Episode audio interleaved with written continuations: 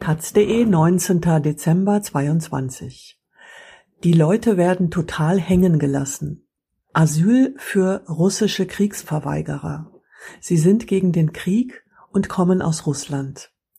Über den komplizierten Weg für Kriegsdienstverweigerer und Deserteure Asyl zu bekommen. Von Anfang an protestierte er gegen den russischen Angriffskrieg gegen die Ukraine. TS, wie sein Anwalt ihn öffentlich nennt, stammt aus der am Ural gelegenen russischen Großstadt Tscheljabinsk und ist Mitglied der sehr kleinen russischen maoistischen Partei. Noch haben sehr wenige russische Deserteure und Kriegsdienstverweigerer in Deutschland einen Antrag auf Asyl gestellt. Einer von ihnen ist S. Nur Tage nach Beginn des russischen Angriffs habe S in seiner Heimatstadt an einer Demonstration teilgenommen, dabei ein Transparent mit der Aufschrift Maoisten gegen den Krieg und dem Kürzel seiner Partei getragen, sagt Anwalt Peter Klusmann, der in Deutschland regelmäßig die marxistisch-leninistische Kleinstpartei MLPD vertritt. Dort sei er verhaftet und später wegen des vorgeschobenen Vorwurfs des Widerstands gegen Polizeibeamte zu einer Geldstrafe verurteilt worden. In Gewahrsam habe er psychische Gewalt erfahren, an deren Folgen er noch immer leide. Aus Sorge vor weiteren Repressionen habe es Russland verlassen. Über einen Umweg in die Türkei gelang ihm im Juli die Einreise nach Deutschland, wo er Asyl beantragte. In der Zwischenzeit sei seiner Familie auch seine Einberufung zum Wehrdienst zugestellt worden. Es sei also bei einer Rückkehr in sein Heimatland gleich mehrfach gefährdet, erklärt sein Anwalt er ist den Behörden als Gegner des Putin-Regimes und des völkerrechtswidrigen Angriffskrieges gegen die Ukraine bekannt und er muss mit einer sofortigen Heranziehung zum Wehrdienst unter den katastrophalen Bedingungen der Teilmobilmachung und seinem Einsatz in einem völkerrechtswidrigen Krieg rechnen. Zudem müssten seine Traumatisierung und seine schwere depressive Erkrankung berücksichtigt werden. Ob Verweigerer in Deutschland tatsächlich Chancen auf Asyl haben, ist schwer zu sagen. Auch der Verein Connection oder die Menschenrechtsorganisation Pro Asyl tun sich schwer mit einer Einschätzung, fordern aber einen Asylanspruch vehement ein. Desertieren allein ist nicht per se ein Grund für Asyl. Wenn Soldaten aber desertieren, weil sie im Dienst Verbrechen oder menschenrechtswidrige Handlungen ausüben müssten, haben sie nach deutschem und europäischem Recht Anspruch auf Asyl. Das Bundesinnenministerium erklärte, dass bei russischen Deserteuren im Fall ihrer Rückkehr derzeit in der Regel von drohenden Verfolgungshandlungen ausgegangen werden könne. In Zeiten, in denen schon das Wort Krieg für das Geschehen in der Ukraine strafbewehrt sei, könne eine Desertation als Ausdruck einer oppositionellen Überzeugung gewertet werden. Deserteure, die sich an Putins Krieg nicht beteiligen wollen, erhielten im Regelfall internationalen Schutz, so das Bundesinnenministerium. Komplizierter ist die Lage von Russen, die sich nicht unerlaubt von der Truppe entfernen, sondern sich schon der Einberufung entziehen. Dabei dürfte das die weitaus größere Gruppe sein, denn als Soldat unerlaubt das Land zu verlassen ist ungleich schwerer. Eine Anerkennungschance auf Asyl haben Verweigerer bisher nicht. Obwohl inzwischen sowohl der Bundesjustizminister als auch die Bundesinnenministerin und sogar der Bundeskanzler erklärt haben, jenen Schutz anzubieten, die sich nicht an einem völkerrechtswidrigen Krieg beteiligen wollen. Das sehen andere EU-Länder anders. Vor allem die baltischen Staaten stehen fliehenden Russen ablehnend gegenüber. So erklärte etwa die estnische Außenministerin Kaja Kallas im September, ihr Land gewähre russischen Männern kein Asyl, die aus ihrem Land fliehen. Sie sollten sich lieber gegen den Krieg stellen.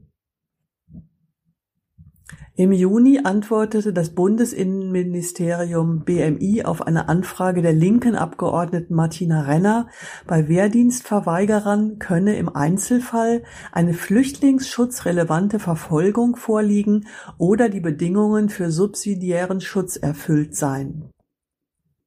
Fragt man im Ministerium nach dem Stand der Dinge, heißt es seit Wochen, Diejenigen, die in die Armee eingezogen werden sollen und den Kriegsdienst verweigern, können ebenfalls Asyl beantragen. Für diese Personengruppe überprüft das BAMF Bundesamt für Migration und Flüchtlinge derzeit die Entscheidungspraxis und wird diese soweit erforderlich anpassen.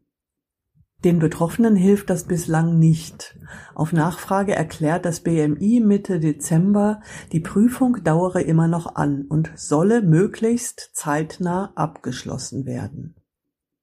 Diese Ungleichbehandlung von Deserteuren und Verweigerern sei ein Problem, sagt Rudi Friedrich vom Verein Connection, der sich für Kriegsdienstverweigerer einsetzt.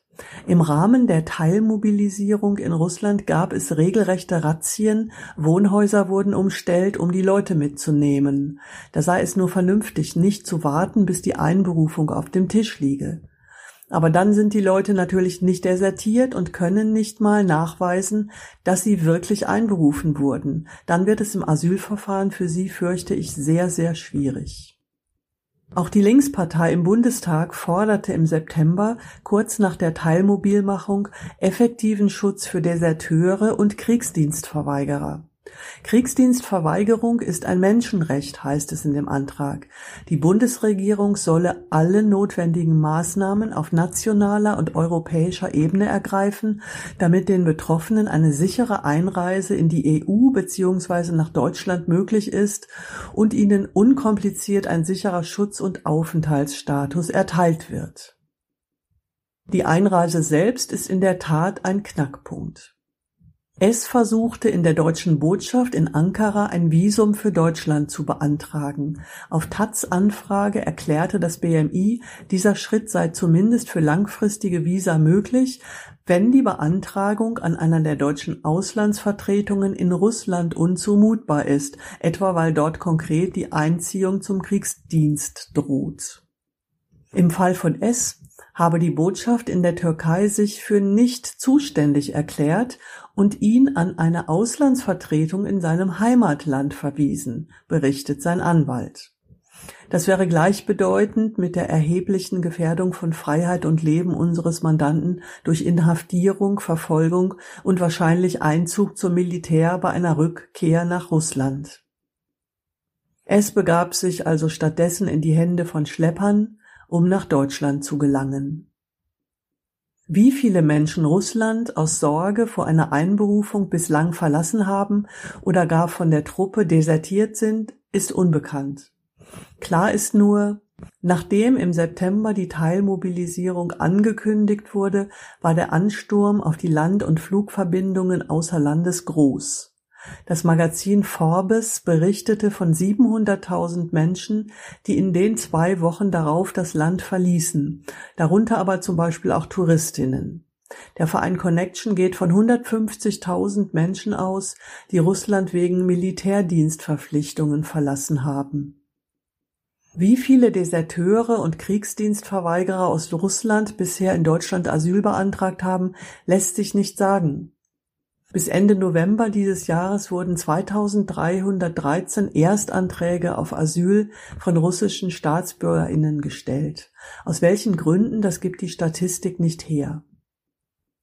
Sie hätten bisher einige hundert Anfragen von Russen zum Thema Asyl in Deutschland bekommen, sagt Rudi Friedrich vom Verein Connection. Die meisten Ratsuchenden hielten sich noch in Russland oder in Nachbarländern auf. Er schätzt, dass unter denen, die bereits Asyl in Deutschland beantragt haben, etwa 300 im militärdienstpflichtigen Alter sind. Davon sind einige sicher auch regimekritisch aktiv, das dürfte im Asylverfahren gewichtiger sein. Auch der Anwalt von S setzt im Asylverfahren nicht allein auf seine Kriegsdienstverweigerung, sondern auch auf sein Engagement bei den Maoisten und gegen den Krieg. Die meisten, die bei ihnen Rat suchen, erkundigten sich erstmal nach anderen Wegen als dem des Asyls, sagt Friedrich. Das sind zum Teil sehr gut ausgebildete Leute. Über eine lange und ungewisse Zeit im Asylverfahren hängen zu müssen, das wäre für viele schlimm. Mit den richtigen Voraussetzungen können Russinnen alternativ ein Visum zur Erwerbsarbeit oder für ein Studium beantragen. Die Bundesregierung hat sich darauf verständigt, wegen ihres Engagements gegen den Krieg besonders gefährdeten russischen Oppositionellen, Journalistinnen und vergleichbaren Personengruppen eine Aufnahme nach Paragraph 22 Aufenthaltsgesetz zu ermöglichen, also eine humanitäre Aufenthaltserlaubnis zur Wahrung politischer Interessen der Bundesrepublik Deutschland. Bislang hat das BMI 964 solcher Fälle zugestimmt, davon entfallen 395 auf Familienangehörige der Bedrohten. Deserteure und Kriegsdienstverweigerer fallen allerdings nicht unter die Definition, wie ein BMI-Sprecher auf Anfrage bekräftigt es wäre wichtig, die humanitären Visa auf Militärdienstentzieher auszuweiten, sagt Friedrich. Er fordert von der EU ein deutlich stärkeres Engagement für jene, die nicht in Russlands völkerrechtswidrigem Krieg kämpfen wollen. Es ist frustrierend. Einerseits ruft der Präsident des Europäischen Rats, Charles Michel, russische Soldaten explizit zum Desertieren auf. Echte Schutzangebote aber und Unterstützung bei der Flucht bleiben aus. Die Leute werden total hängen gelassen. Auch für S-Anwalt Klusmann ist die Sache klar. Seinem Mandanten müsse als Oppositionellem und Kriegsdienstgegner der Flüchtlingsstatus zuerkannt werden. Und, so fordert Klusmann, die Bundesregierung muss ihre Ankündigung, den russischen Kriegsverweigerern effektiven Schutz zu gewähren, jetzt endlich in die Tat umsetzen